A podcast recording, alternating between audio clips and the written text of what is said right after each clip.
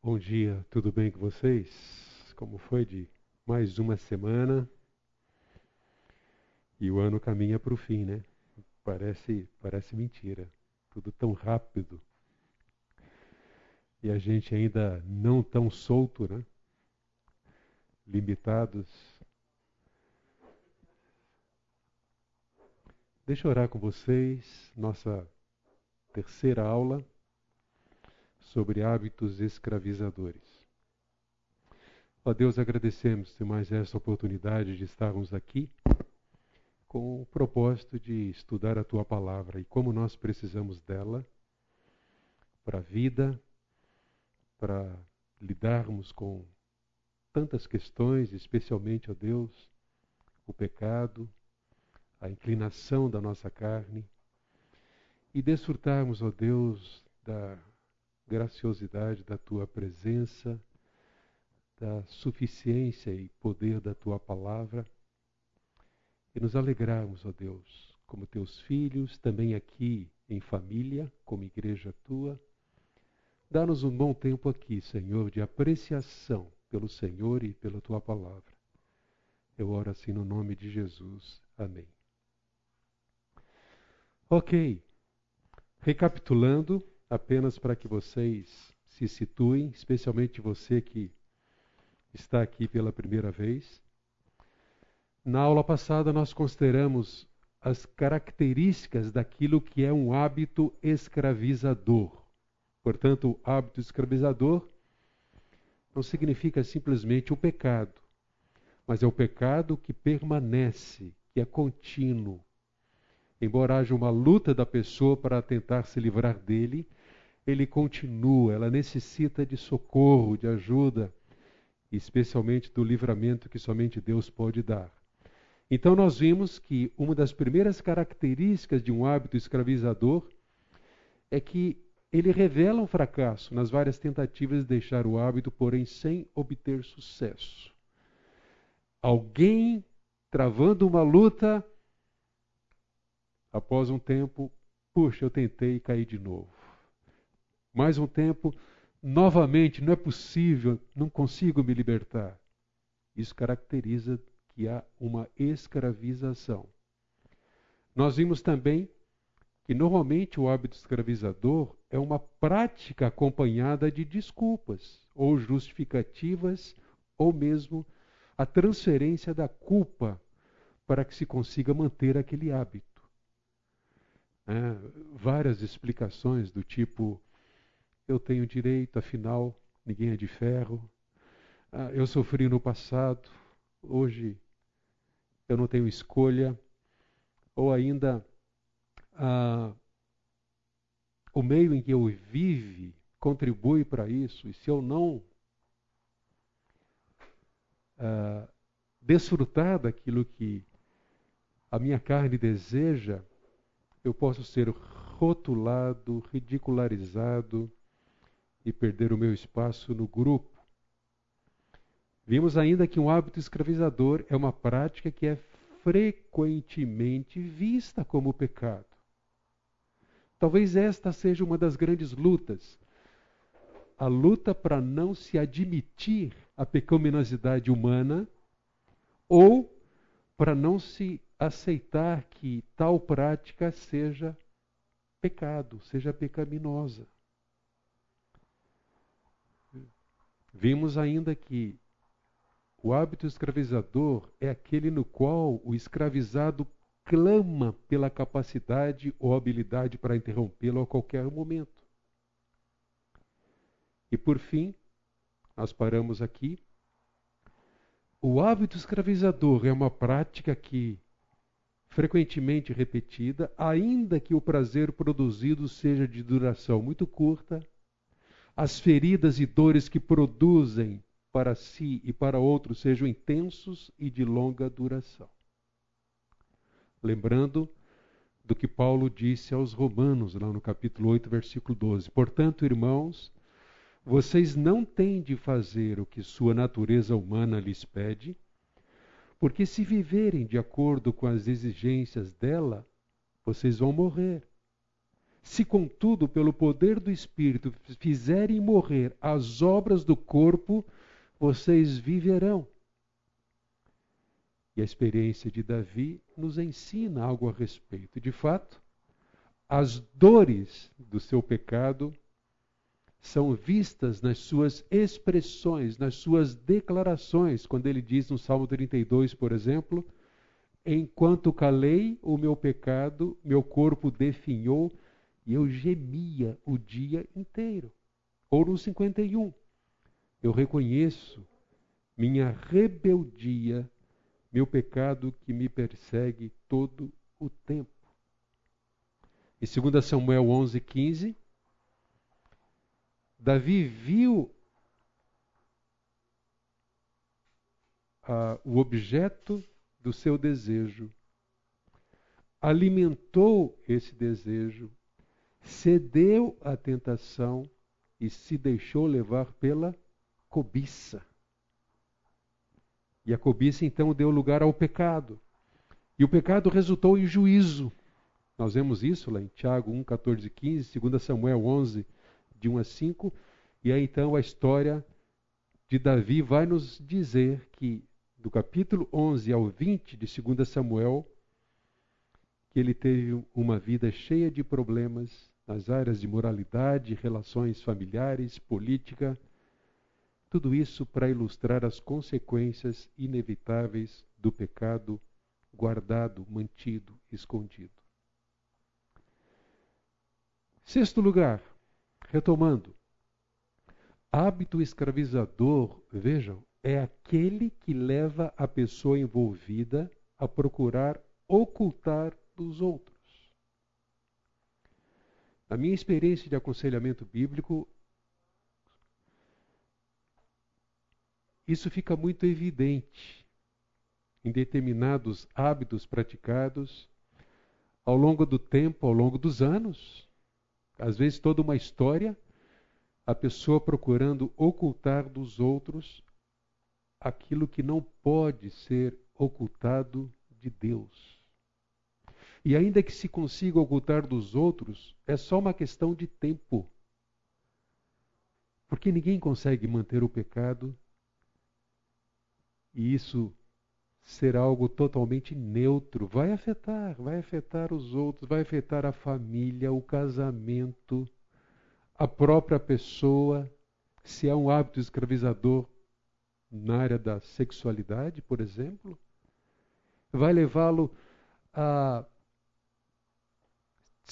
descontrole financeiro por causa de gastos excessivos, vai levar a distúrbios mentais por causa de imagens que vão ah, infernizar a sua mente, o seu coração, enfim. Quando nós lemos em Salmo 32, 3, enquanto me recusei a confessar meu pecado, meu corpo definhou, eu gemia dia e noite, nós vemos uma dessas consequências. Ajudar alguém que está preso a um hábito escravizador realmente exige que a pessoa seja confrontada amorosamente, biblicamente, esse é o assunto do Paulo, a próxima aula. E após essa confrontação amorosa e bíblica, essa pessoa precisa ser ajudada a dar passos. E um dos passos mais importantes é que ela não esconda ou que ela deixe de ocultar suas práticas pecaminosas, seu hábito escravizador de Deus, do cônjuge, de alguém envolvido nessa prática pecaminosa. A verdade é que quem encobre as suas transgressões, conforme diz Provérbios 28, 13, não vai prosperar. Mas o que as confessa e abandona alcançará misericórdia, ainda que doa, que seja difícil, que tenha que dar passos bem difíceis, mas há uma promessa de Deus. Deus vai de agir, Deus vai de abençoar, estender a sua misericórdia, manifestar da sua graça e ajudar aquele que está preso a algum hábito, a uma vida verdadeiramente livre do seu pecado.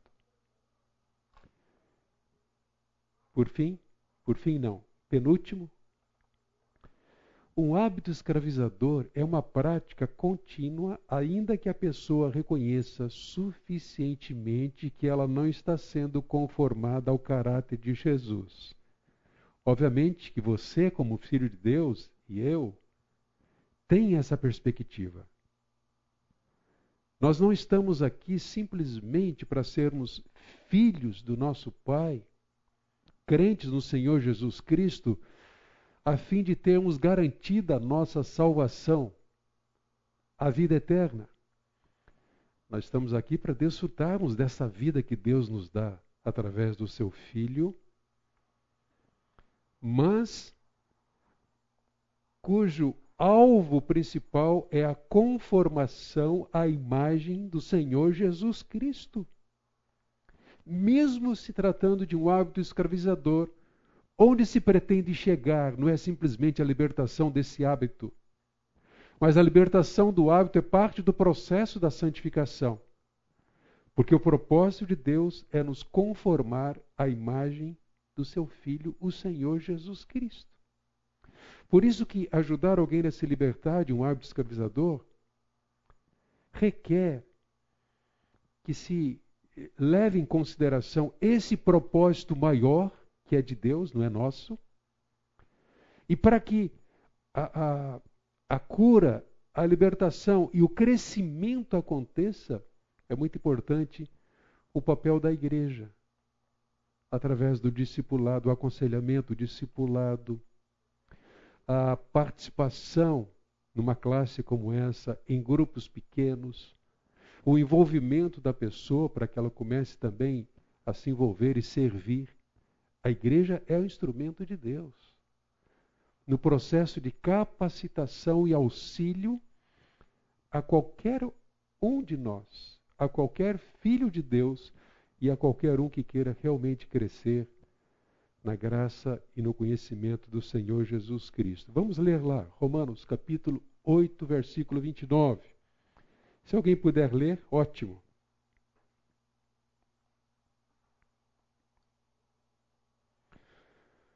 Um texto bem conhecido, né?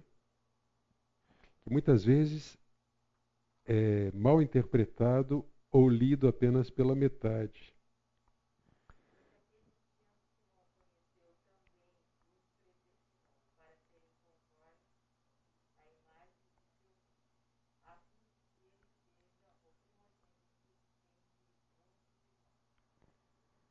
Veja, normalmente a gente usa muito o verso 28.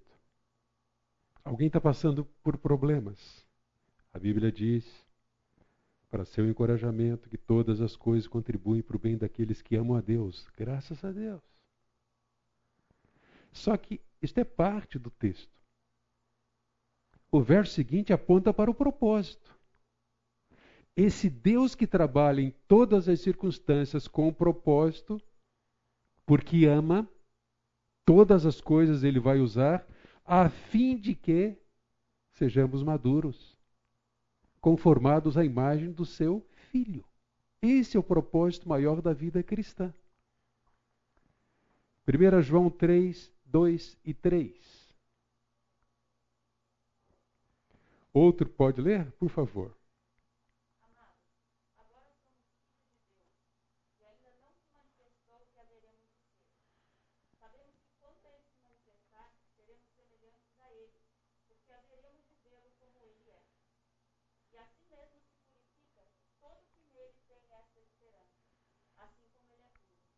Olha que palavra encorajadora aqui de João, nessa primeira carta.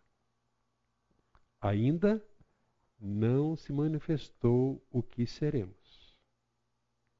Ele está pensando aqui, tem a perspectiva da maturidade. Uma vida onde não estaremos mais sob o poder do pecado, já fomos libertos da penalidade do pecado e seremos livrados da presença do pecado. Então ele está dizendo, ainda não se manifestou. Para o nosso encorajamento, para o nosso regozijo, e para que não percamos de vista esse propósito. Porque quando ele se manifestar, seremos semelhantes a ele, e a si mesmo se purifica quem tem essa esperança. Então, manter o nosso coração nas perspectivas de que um dia seremos de fato maduros, transformados, nos encoraja para que nós, enquanto aqui e agora, estejamos levando muito a sério a nossa santificação, a nossa purificação, a nossa luta diária, constante contra o pecado. A última característica de um hábito escravizador, nós já vimos esta figura aqui, envolve um processo pecaminoso descendente. Né? Começa com a indiferença, por que não? Ninguém está vendo. Qual o problema? É apenas um desejo. Depois, a cobiça dá lugar ao pecado. O pecado praticado uma, duas, três vezes realmente leva o coração a estar apaixonado, porque pecado não é uma coisa ruim, é ótimo, é boa. Aí, num estágio mais avançado, não deixa de ser simplesmente um pecado praticado esporadicamente, já é uma paixão. O coração está dividido. A traição está presente. As Bíblias, a Bíblia usa, em algumas vezes, a palavra adultério ou adúlteros para se referir a essa traição. Coração dividido. Em vez de amar a Deus, ama o próprio desejo, o objeto do seu desejo pecaminoso. E o fim vai ser escravidão, hábito escravizador e adoração. Muito bem. Alguma pergunta que queiram fazer até aqui? Nós vamos para o próximo é, capítulo.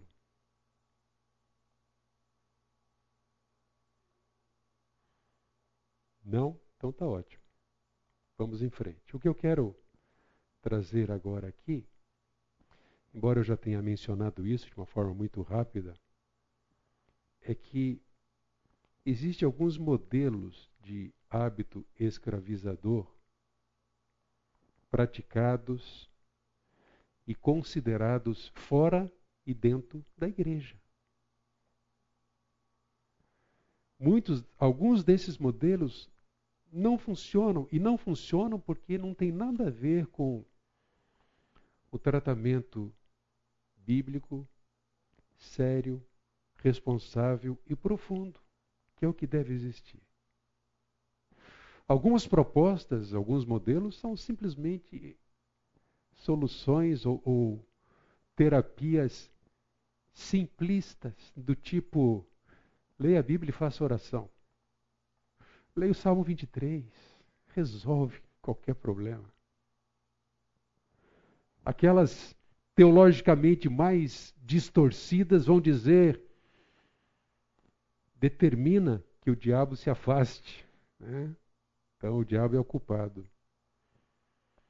Então veja, eu quero considerar com vocês algumas. Imagine, imagine uh, um conselho a ser dado aos pais de uma jovem rebelde com distúrbios de depressão, que numa das suas crises, enfrente os colegas da escola, à porta da escola, ela espanca o seu pai já idoso. Essa jovem retorna ao profissional que tem tentado ajudá-la. E a proposta do profissional é: ela extravasou o problema que tem, e não nega que haja um problema, mas jamais ela deverá ser contrariada. Ela precisa se sentir livre para fazer aquilo que ela gosta de fazer.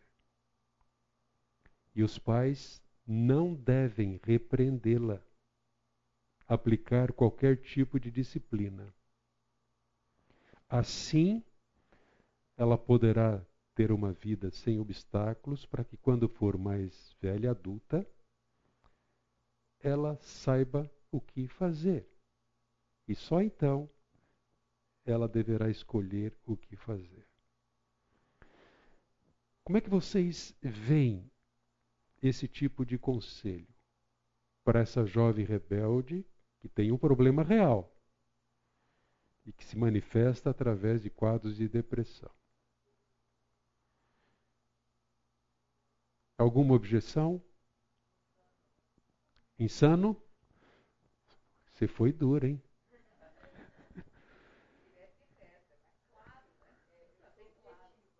Está claro, está claro. O primeiro modelo que eu quero apresentar aqui é o modelo vítima. A ideia é: a situação está além do meu controle. Não adianta. Não consigo me controlar. Sou assim, nasci assim, meu lar era assim. A minha situação hoje é esta.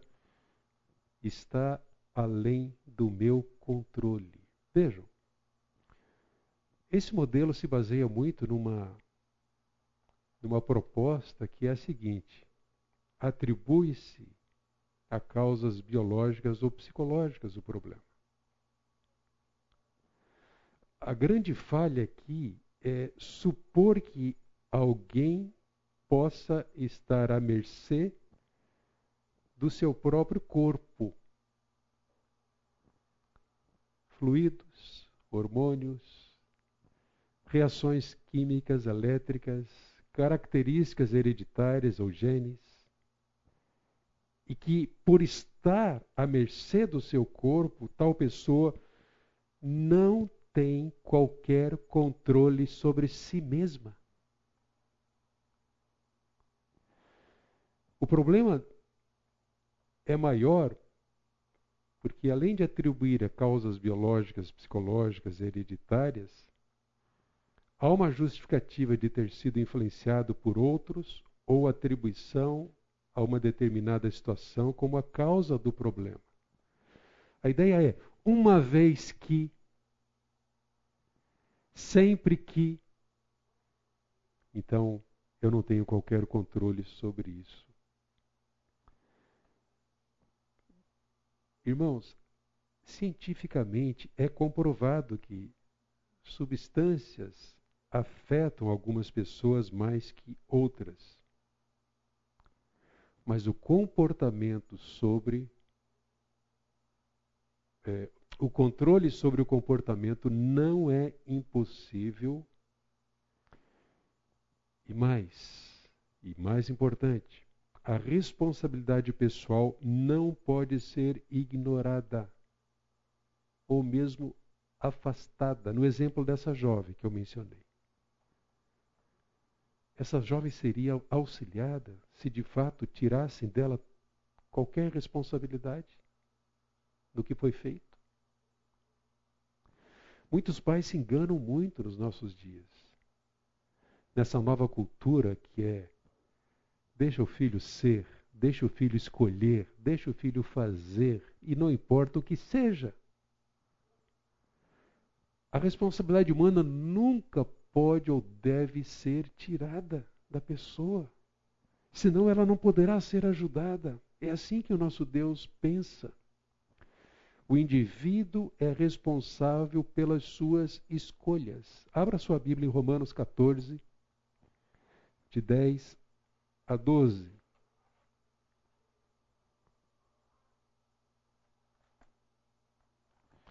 Eu vou ler.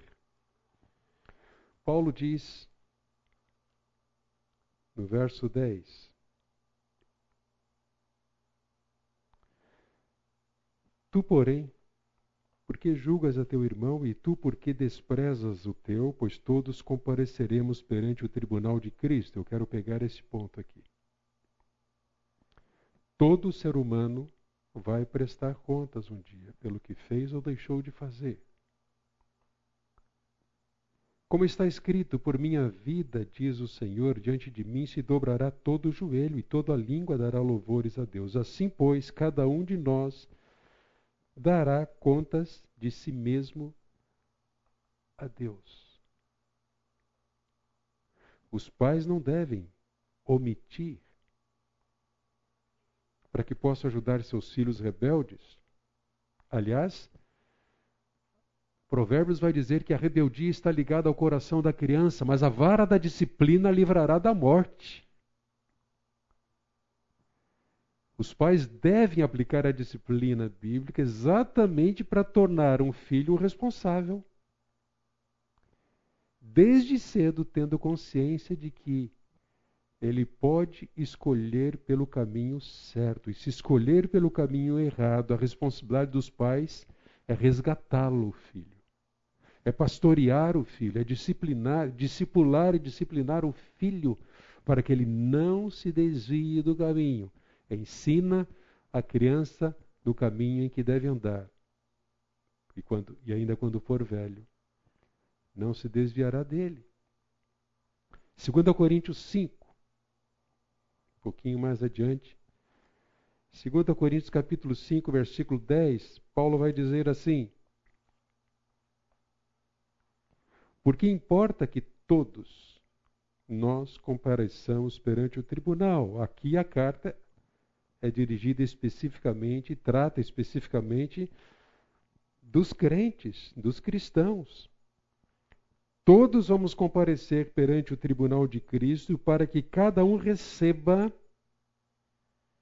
não é salvação ou perda de salvação, mas galardão cada um receba segundo o bem ou mal que tiver feito por meio do corpo.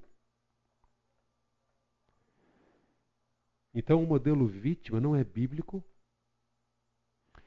Eu diria que ele é diabólico, porque ele nega a pecaminosidade humana e nega a responsabilidade humana e, consequentemente, nega a necessidade de um resgatador, de um salvador. Quão importante é é quando o pai vê um filho repetindo, repetindo o mesmo pecado, em rebeldia, e está lutando. E o pai fala uma, duas, três, quatro, mil vezes e, e o filho continua. Quão importante é esse pai chegar para o filho falando: Filho, eu sei o que é isso. Eu sou assim. Quando criança eu fazia a mesma coisa. Esse é o meu coração, corrupto, inclinado ao pecado. Mas sabe, filho, o que tem me ajudado? E aí ele aponta para Cristo. A única possibilidade de libertação de um hábito escravizador. Filho, Jesus tem me ajudado. Eu sei que na hora em que você for tentado a continuar sendo rebelde, fazer o pecado, cometer o pecado, você pode, filho, orar e dizer: Senhor Jesus, me ajuda. Eu quero obedecer ao meu Pai. Eu quero me libertar desse pecado. Então, o modelo vítima não é bíblico e nós nunca vamos adotá-lo no nosso aconselhamento de pessoas que estão escravizadas a algum hábito. O segundo modelo é o modelo vilão. Tem nada a ver com villain, hein? Esse modelo diz assim: mude, simplesmente mude. Durante o tempo que Deus nos deu lá em Portugal, oito anos, trabalhando com uma igreja, e Deus me deu a oportunidade, o privilégio de ser o, o, o líder que cuidou da transição. Um pastor que estava lá há 50 anos, ele faleceu com 85, eu fiz o funeral dele. E um homem de Deus, um homem evangelista, a malinha dele, de terninho, pelo interior de Portugal, para lá e para cá, faça sol, chuva. Mas ele, ele tinha uma maneira muito simplista de tratar os problemas das pessoas. Qualquer problema. Chegavam para ele e dizia: Deixa de bobagem, vamos fazer uma oração e, e leia a Bíblia. E era isso. Deus podia ouvir, claro, claro. Só que as pessoas não aprendiam a lidar com seus próprios problemas, né? Nesse processo de santificação. Então, dizer mude. Ou então, você pode mudar. Você vai mudar. Orar por você não seria uma maneira responsável da gente ajudar pessoas. Infelizmente, algumas igrejas e cristãos eles acabam não demonstrando nenhuma misericórdia para com o viciado ou alguém que está preso a algum hábito. A única coisa que dizem é mude, apenas mude. Só que nós vivemos numa sociedade que cada vez mais nós vamos ver pessoas escravizadas a hábitos chegando. E a igreja tem que abrir a porta. É o papel da igreja ajudar essas pessoas. Manifestar misericórdia, esperança. Em várias áreas. Em várias áreas. Se nós queremos ajudar, de fato, o indivíduo preso a um hábito escravizador, obviamente que nós não vamos deixar de lado verdades e princípios bíblicos para que essas pessoas se sintam bem ao nosso meio. E como igreja, nós vamos concordar com tudo que o mundo está concordando em nome do amor de Deus. Não. Nós não ajudaremos uma pessoa presa ao hábito da homossexualidade e outros hábitos simplesmente deixando de lado a verdade que pode transformá-la para que ela se sinta bem, confortável. Não. Ela vai se sentir confortável se, se, for, se estiver confortável perante Deus. Em relação à sua vida, o propósito de Deus para ela, em relação ao seu pecado. E nós temos visto casos e mais casos chegando e pedimos oração de vocês, porque são casos difíceis. Adolescente ou adolescente que está gostando da pessoa do mesmo sexo e está disposto a um relacionamento. São casos difíceis para nós. Mas nós conhecemos a verdade que liberta, o caminho a ser indicado, o poder que pode fazer toda a diferença. Então, mude simplesmente, mude, faça isto ou aquilo, não é a nossa prática. Terceiro, é o que nós estamos considerando aqui com vocês, o modelo vitorioso. Há possibilidade de transformação. Há toda a possibilidade de libertação. Mas a vitória sobre os hábitos escravizadores pode ser obtida através das Escrituras. Então, este modelo, meus irmãos, exige uma compreensão clara, bíblica, de algumas doutrinas. A primeira delas é, é a compreensão da doutrina bíblica do pecado. Paulo diz aos Gálatas 5, 19 a 21. As obras da carne são conhecidas e são imoralidade sexual, impureza, libertinagem, idolatria, feitiçarias, inimizade, rixas, ciúmes, iras, discórdias, divisões, facções, invejas, bebedeiras, orgias e coisas semelhantes a estas. E diz: Declaro a vocês, como antes já os preveni, que os que praticam tais coisas não herdarão o reino de Deus. Então, todas essas práticas listadas aqui pelo apóstolo, elas não caracterizam alguém que nasceu de novo, que é nova criatura, que é um filho de Deus. Paulo mesmo já disse que aos coríntios, tais fostes alguns de vós, mas fostes lavados, justificados, santificados pelo Senhor Jesus Cristo. Então, o pecado é visto como uma prática, um hábito ou um comportamento aprendido. Além disso, o pecado é visto como um desejo que escraviza ou controla. Lembram-se? Mesmo um desejo legítimo, como por exemplo, um bom desejo. Vamos lá, alguém me traz aí um bom desejo. Comer chocolate. Hum, que delícia! Um bom desejo. Só que a dependência de chocolate ao ponto de levar a pessoa a pecar para conseguir o chocolate, então é um desejo pecaminoso. É aquilo que controla a pessoa. Lá em Gênesis, nós temos a experiência de Caim. E é interessante a gente notar que quando o Senhor pergunta para Caim que, que você está irritado, Caim? Como nós ficamos irritados quando alguém toca na nossa ferida e quer atrapalhar o nosso desejo.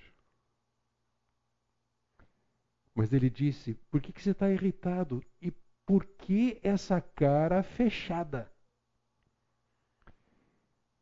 Se você fizer o que é certo, não é verdade que você será aceito? Mas se não fizer o que é certo, eis que o pecado está à porta, à sua espera. O desejo dele será contra você, mas é necessário que você o domine.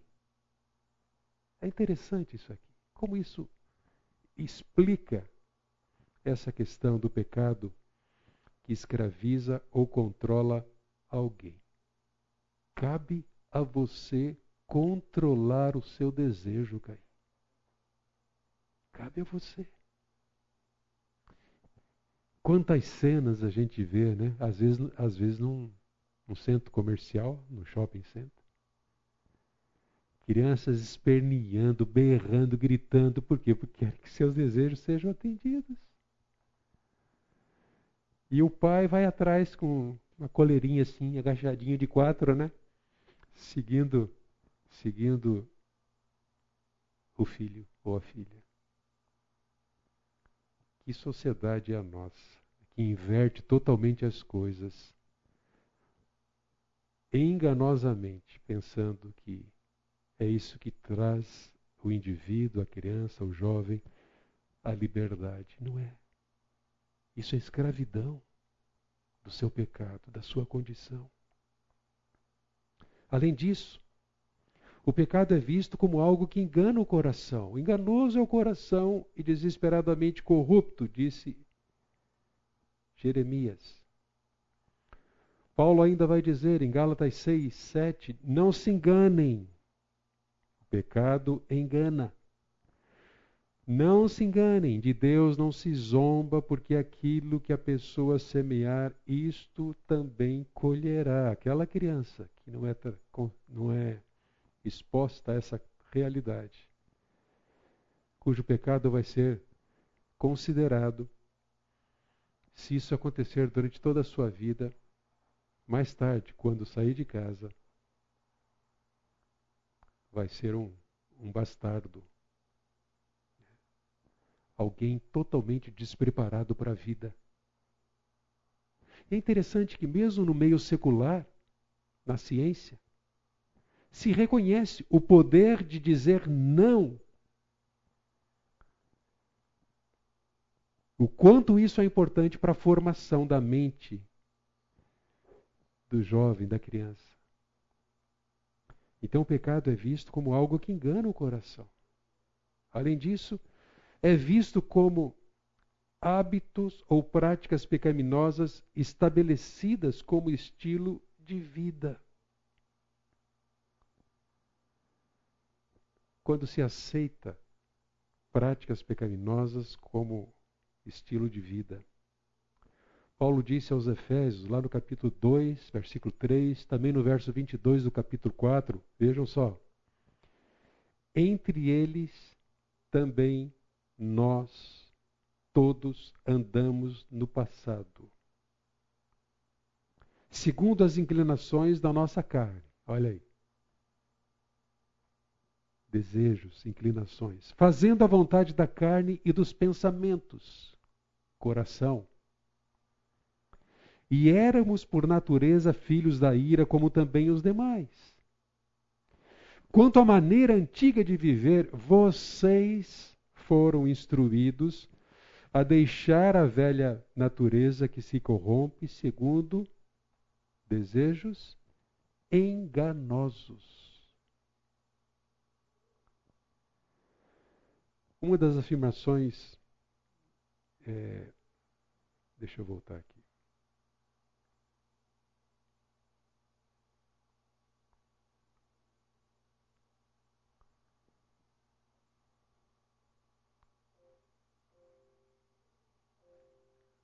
Opa, agora que eu. Desculpa aí, gente. Desejos enganosos. Ok. Um dos, um dos textos que eu, que eu aprecio demais, pela maneira como ele esclarece sobre essa, essa condição humana, a partir porque esse, esse era o propósito de, foi o propósito de João a escrever essa primeira epístola, era combater as heresias dos gnósticos que achavam que nenhum problema praticado ou pecado praticado pela carne, nenhum ato, nenhuma ação tinha qualquer relação com, com o espírito. Então ele tentava separar uma coisa da outra. E aí João faz três afirmações que são extremamente fundamentais para nós lidarmos com o pecado. A primeira é: se dissermos que mantemos comunhão com Ele e andarmos na luz, ou na, desculpa, nas trevas, nós mentimos e não praticamos a verdade.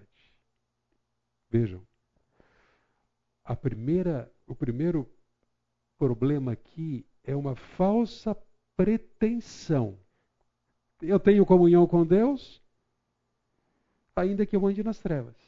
Não existe isso. É impossível, é incompatível. Porque se andarmos na luz como Ele está na luz, mantemos comunhão uns com os outros, e o sangue de Jesus, seu Filho, nos purifica de todo o pecado. Então, é uma mentira alguém pensar que pode andar nas trevas e manter comunhão com Deus. É impossível. Se alegamos isso, mentimos e não praticamos a verdade. Mas há uma segunda afirmação que ele combate. Se dissermos que não temos pecado nenhum, opa! O problema agora é mais sério é a negação de que o pecado existe na nossa natureza. Se dissermos que não temos pecado, que não somos pecadores, a nós mesmos enganamos e a verdade não está em nós. Então vejam, esse estágio aqui é muito pior do que o primeiro. Ele está dizendo: eu posso ser sem pecado, a nós mesmos nos enganamos, porque a atitude correta não é negar o pecado, mas sim admiti-lo e receber o perdão que Deus tornou possível e promete a nós.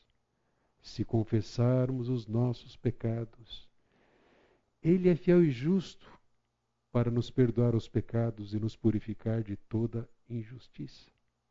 Então, notem, o perdão e a purificação têm como condição a confissão. Ele vai perdoar. Ele vai perdoar.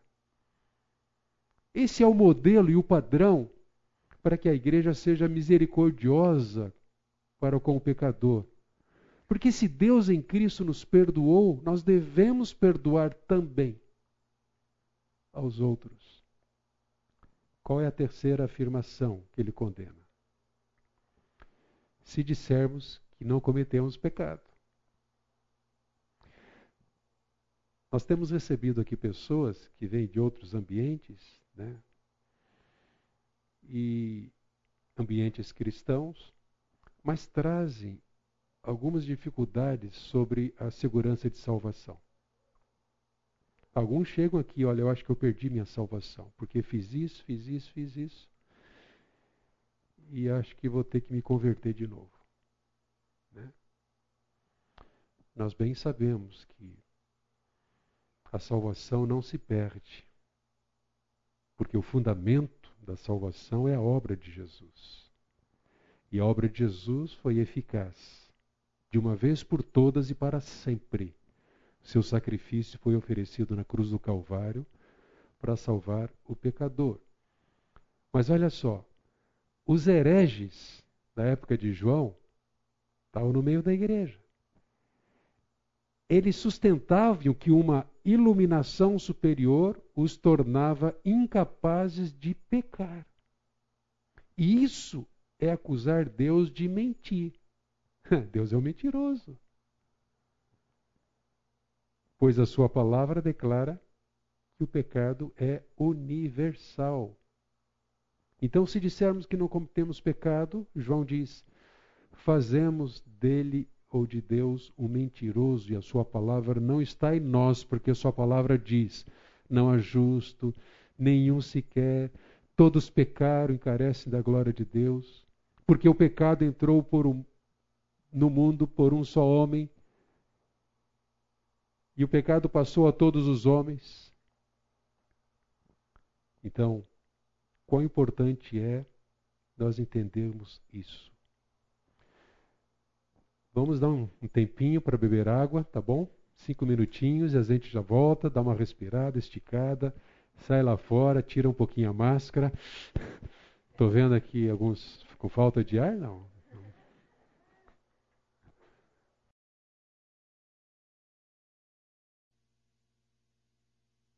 Então vamos retomar. O tempo voa.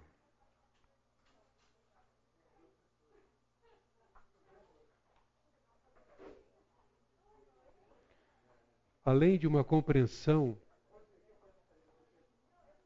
bíblica da doutrina da salvação, desculpa, da, do pecado, é muito importante uma compreensão da doutrina bíblica da salvação. Uh, um pequeno parênteses aqui. Devemos ou não devemos receber um, um, um não cristão para aconselhar sobre um hábito escravizador? O que nós temos praticado é o seguinte: com certeza, as portas estão abertas para todos. E receber uma pessoa que deseja né, eu já compartilhei aqui uma experiência recente. Um não cristão entrou no site, pediu para ser atendido, eu atendi, continuo atendendo, para se libertar, pedindo socorro para se libertar de um hábito. E no processo, obviamente, eu não posso deixar de, de entender eu não posso perder de vista que a necessidade maior que ele tem é de Cristo. Então eu vou apresentando o Evangelho, ou num dado momento eu apresento o Evangelho, mas eu não posso perder de vista, porque eu, eu não quero que o meu aconselhado vá confortável num trem luxuoso, com ar condicionado, uh, vá confortável para o inferno. Não. Eu quero que ele seja salvo, né? que é o que Deus deseja para ele. Então, eu não posso perder de vista a necessidade de salvação do meu aconselhado que não é cristão. Isso exige, então, por modelo vitorioso, a compreensão da doutrina bíblica da salvação. O domínio do pecado pode ser visto como estando no tempo passado. Paulo disse nesse texto: Tais fostes alguns de vós. Alguém pode ler lá? 1 Coríntios 6, 9 a 11. Vocês eram assim. Mas o que, que aconteceu? O que, que Cristo fez? Quem achar, por favor,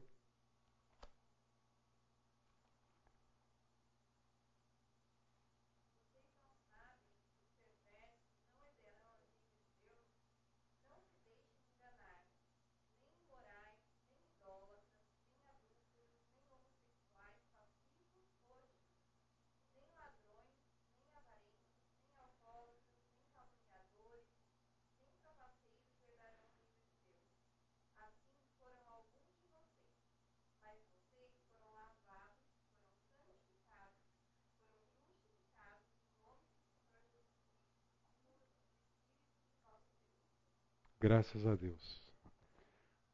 Cristo liberta. O domínio do pecado pode ser visto como estando no tempo passado, por causa dessa experiência aqui, de aceitação, de conversão. Quando o pecador creu no Senhor Jesus Cristo. Além disso, a libertação da prática do pecado, ela é possível. João 8, 32 a 36. Acho que vamos ler pelo menos este aqui. É uma obra operada por Deus, não há limites, e Deus opera através da suficiência da sua palavra. Quem pode ler? João 8, 32 a 36.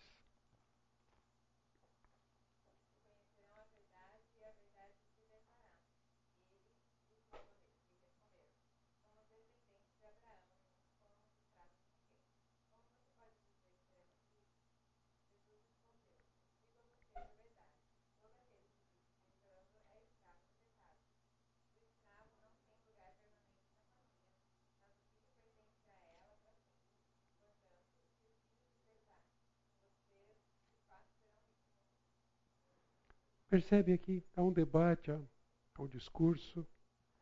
E uma das questões era essa sobre se tornar livre. E alguém retrucou: nós somos descendência de Abraão e jamais fomos escravos de alguém? Não entenderam. Que tipo de escravidão Jesus estava se referindo? Em verdade, em verdade vos digo: todo que comete pecado é escravo do pecado. O que nós vimos em João lá.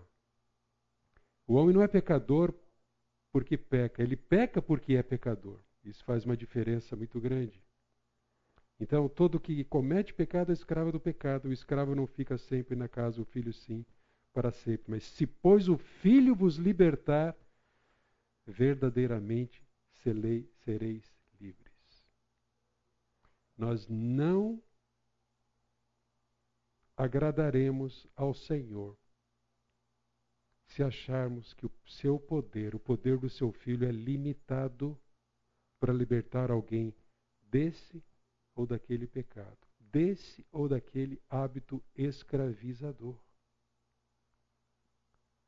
Além disso, o pecado não enganará se o coração estiver firme sobre tudo o que se deve guardar Guarda o teu coração, porque dele procede as fontes da vida.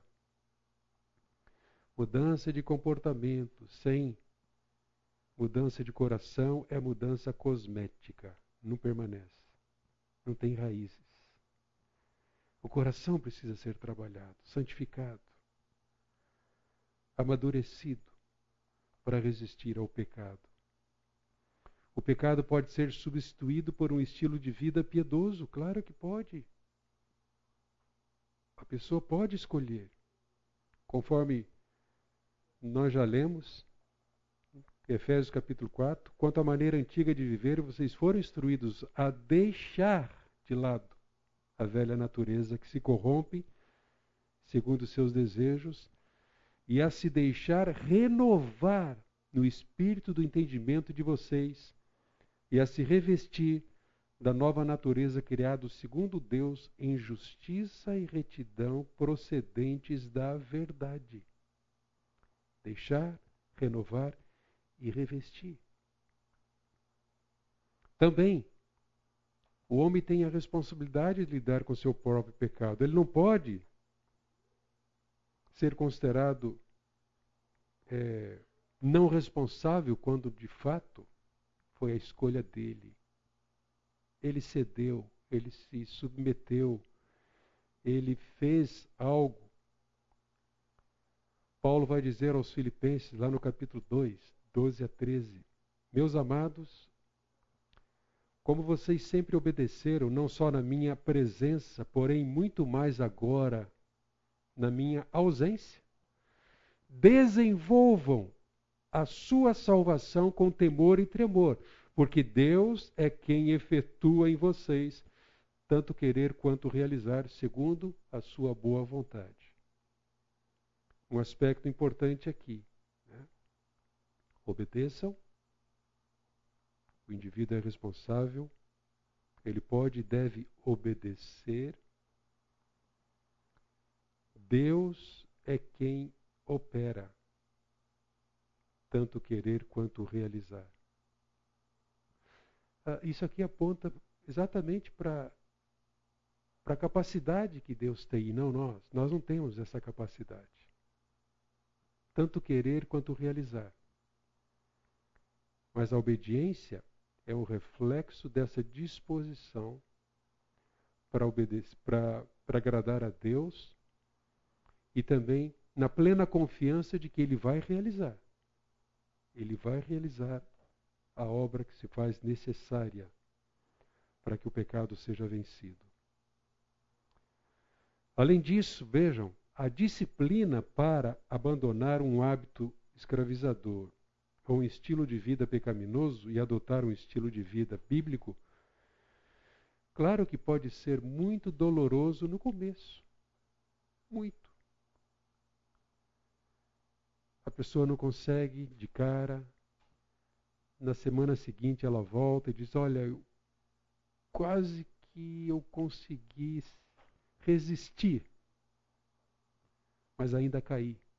Na outra, hoje eu já consegui dizer um não. Foi muito difícil, uma luta tremenda, porque eu também estou sozinho. E na terceira vez, na quarta vez, a pessoa volta e diz: Continua sendo muito difícil, mas eu não caí mais. Eu não caí. A tentação vem, minha mente, meu corpo clama, minha mente vagueia, divaga, mas eu estou resistindo. Há um processo. Uma escolha é necessária, mas há um processo que deve ser entendido, compreendido. Paulo escreveu, desculpa, se foi Paulo, né? O autor de Hebreus. Eu acho que alguém disse que foi uma mulher, né? Que lá no finalzinho ele diz: resolvi escrever essas palavras resumidamente. Então, mas o que, que diz Hebreus capítulo 12?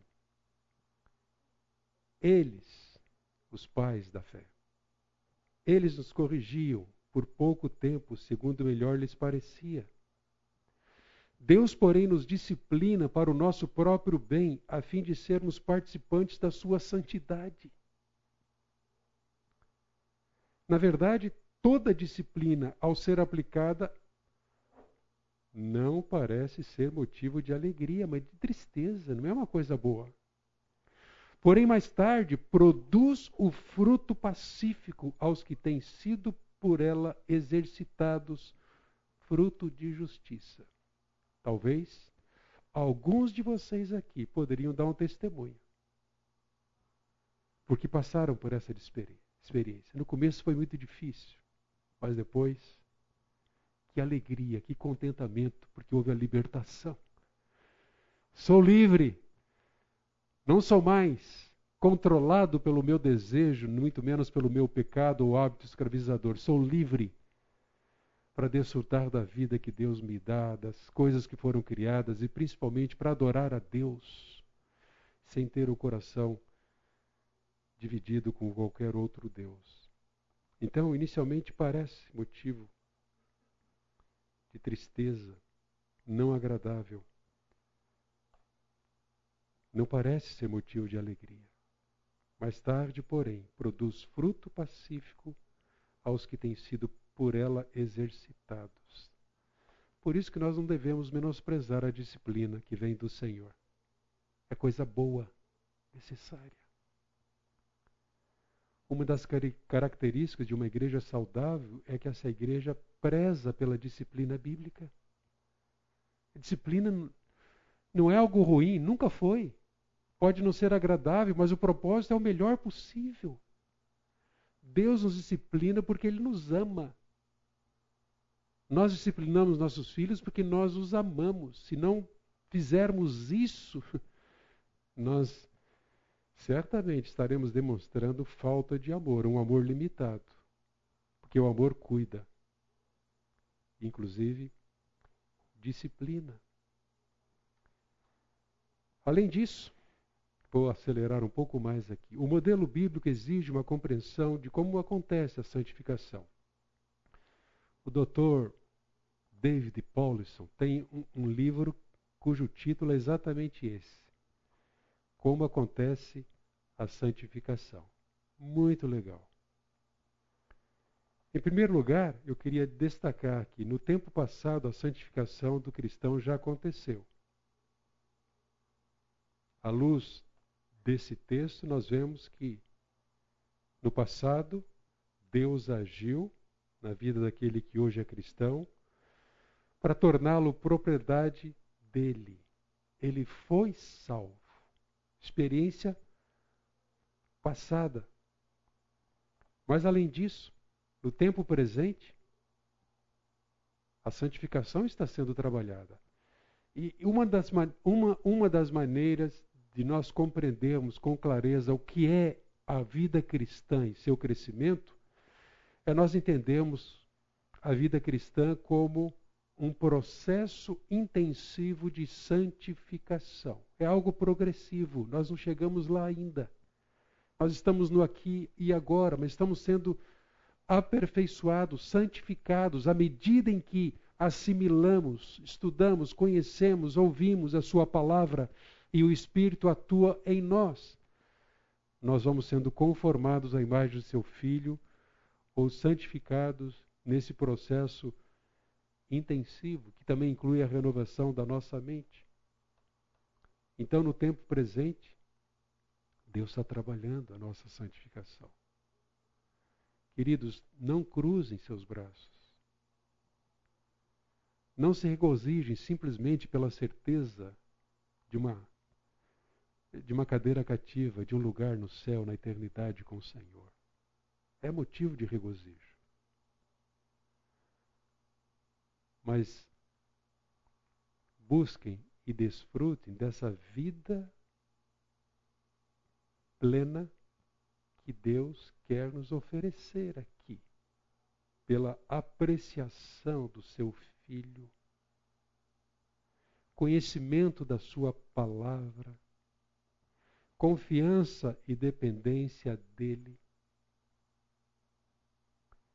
Também através da comunhão que nós temos como igreja, e porque somos igrejas, nós desenvolvemos práticas visando o bem comum, então nós ministramos uns aos outros, encorajamos uns aos outros, convivemos uns com os outros. Ontem passamos a tarde lá no clube de tênis, jovens, adultos, adolescentes, todos ali praticando esportes.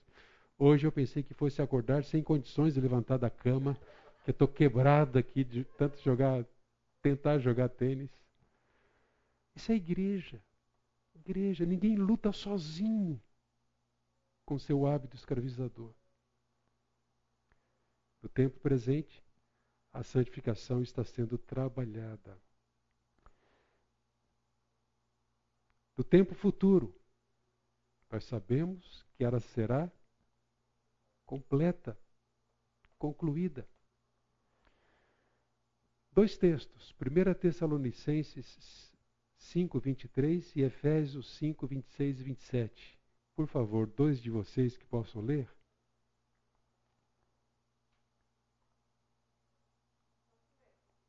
Por favor.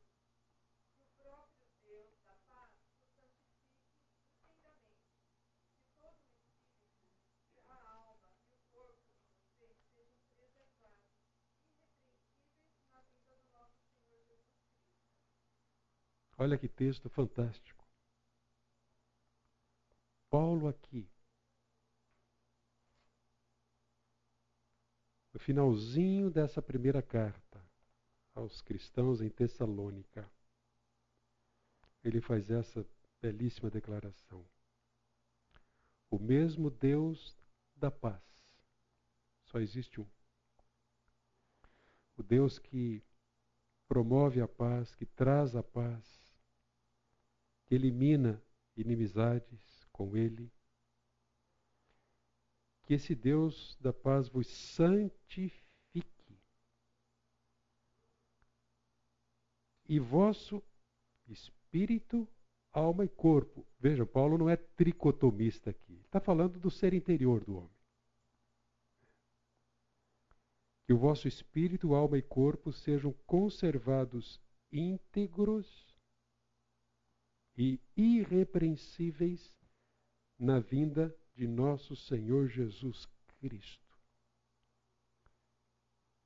Nós não teríamos esta palavra se não houvesse possibilidade disso acontecer.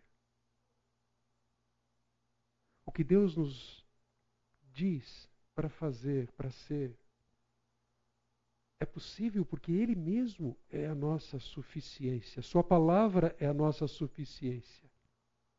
O seu Filho é o poder para operar a transformação, a fim de que sejamos apresentados íntegros e repreensíveis na vinda do nosso Senhor Jesus Cristo. Então, uma oração preciosa de Paulo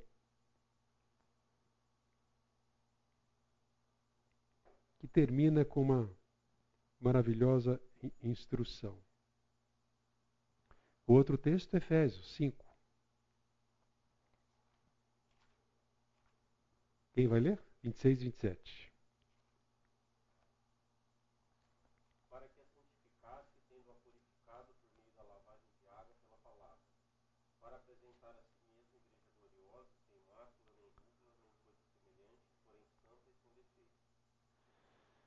Percebem? Nessa instrução preciosa de Paulo, ele está falando do relacionamento Cristo-Igreja, mas para dizer que o casamento, marido e mulher, o relacionamento marido e mulher, é uma parábola viva desse relacionamento entre Cristo e a Igreja, cujo propósito é de Cristo, cabeça, cuidar da Igreja, santificá-la para poder apresentá-la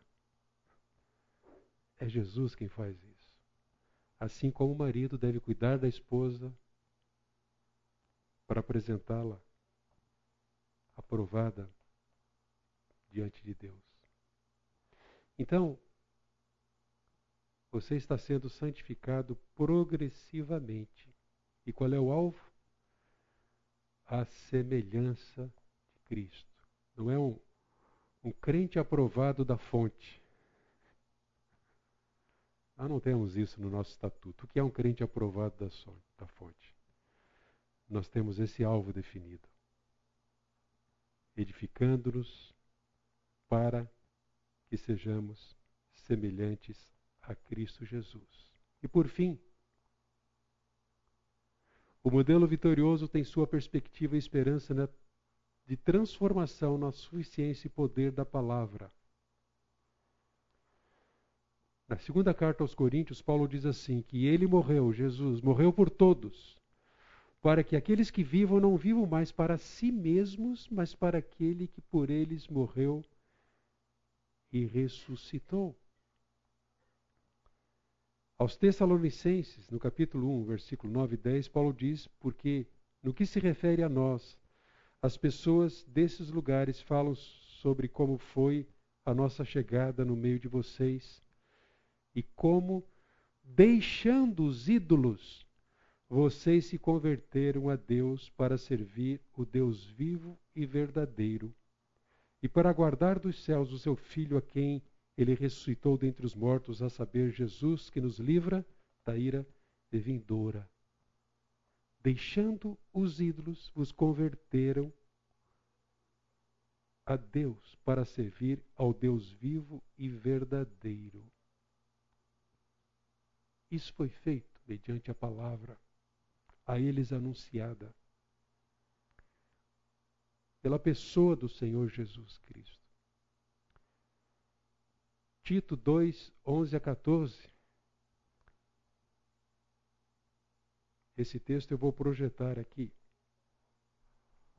Mas sempre, sempre nos voltamos para esse texto no aconselhamento bíblico. Vejam quantas verdades preciosas temos aqui. Primeiro, Paulo diz: a graça de Deus se manifestou trazendo salvação a todos. Graça. Não há mérito humano aqui. E agora ele diz: a mesma graça que trouxe salvação é a graça que educa a ideia aqui de treinamento para que renegadas a impiedade e as paixões mundanas. Vamos trazer isso aqui para o hábito escravizador. Paixões mundanas, impiedade. Vivamos neste mundo de forma sensata, justa e piedosa. O que é uma vida piedosa? É uma vida vivida perante Deus. É uma vida que busca agradar a Deus. Aguardando a bendita esperança e a manifestação da glória, glória do nosso grande Deus e Salvador Jesus Cristo.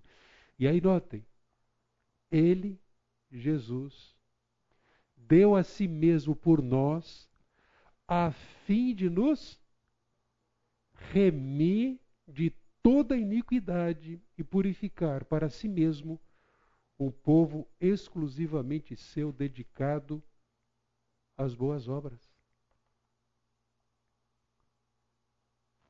Outro texto precioso.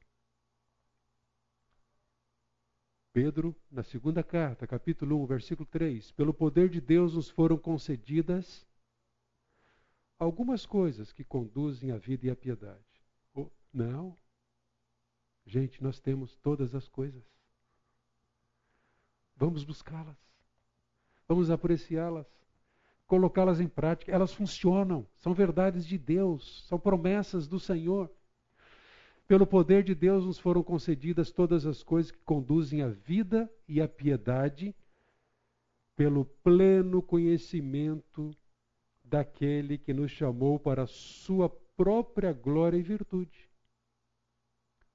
Por meio delas, ele nos concedeu as suas preciosas e muito grandes promessas, para que por elas vocês se tornem coparticipantes da natureza divina, tendo escapado da corrupção das paixões que há no mundo.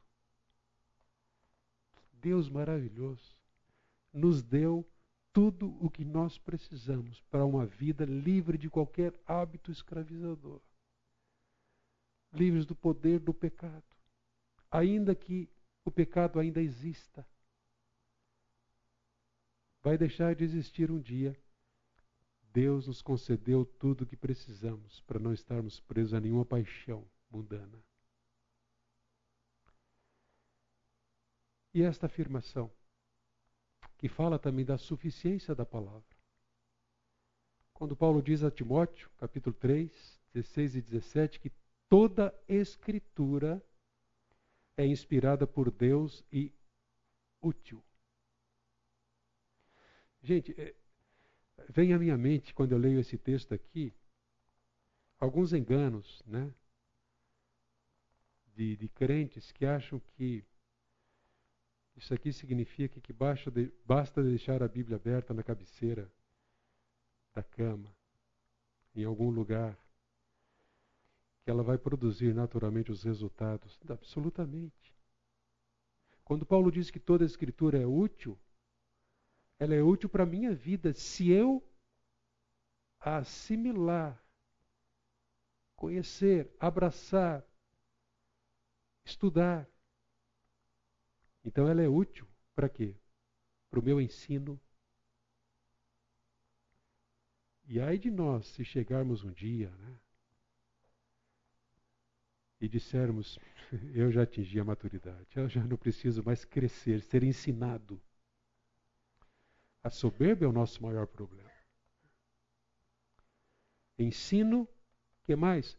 Repreensão, como é que aquela menina, aquela jovem, que espancou o pai idoso em frente aos colegas de escola, pode ser ajudada se não for repreendida, amorosamente, mas com firmeza, para que ela não se afunde no seu próprio pecado, porque o pecado leva à morte. Então, repreensão, correção, para que volte, e educação na justiça, a fim de que o servo de Deus seja perfeito e perfeitamente habilitado para toda boa obra. Então, Deus nos deu tudo o que nós precisamos. E por isso nós podemos viver livres de qualquer hábito escravizador. E também podemos ajudar qualquer pessoa que queira ser ajudada para se libertar do seu hábito escravizador. Cada vez mais nós vemos na imprensa de pessoas tirando a própria vida, cometendo crimes, afrontando contra a sociedade, contra órgãos públicos, serem justificadas, né, inocentadas, sob a alegação de que elas foram privadas, maltratadas, uh, ou que alguém as influenciou, mas não coloque a culpa nelas. Não. É, essa é a nossa sociedade, né? sem Deus. Uma perspectiva limitadíssima, equivocada, para ajudar o indivíduo. O que mata, o que rouba, o que está se destruindo com a pornografia, o que pauta toda a sua vida em cima da mentira, qualquer hábito escravizador. Que privilegiados nós somos por sabermos que nós temos um Deus e uma palavra que nos liberta e nos torna livres, autênticos, alegres por experimentarmos a cada dia a vitória né, contra o pecado. Vamos orar? Obrigado, Senhor, por mais esta oportunidade que o Senhor nos deu aqui. Leva-nos para casa é, contentes com a tua pessoa, com a pessoa, a presença e poder do teu Filho e com a beleza e a profundidade da tua palavra que nos abençoa, que nos orienta, que nos exorta, que nos aconselha, que nos livra. Ó oh Deus, se sabemos de pessoas que estão enfrentando essas lutas com hábitos escravizadores, Senhor, usa-nos, usa-nos para levar essa mesma esperança que nós temos, ou mesmo para apresentar a nossa história, a história de que um dia nós éramos assim, mas fomos libertos pelo poder de Jesus. Se alguém aqui está travando uma batalha, Senhor, atua, opera com graça e poder nessa vida. Abençoa-nos ao longo desse dia. Nós te pedimos em nome de Jesus. Amém. Bom domingo, Deus abençoe vocês. Há uma boa notícia: a partir de domingo que vem, podemos trazer cafezinho. Só para a classe, sem tumulto.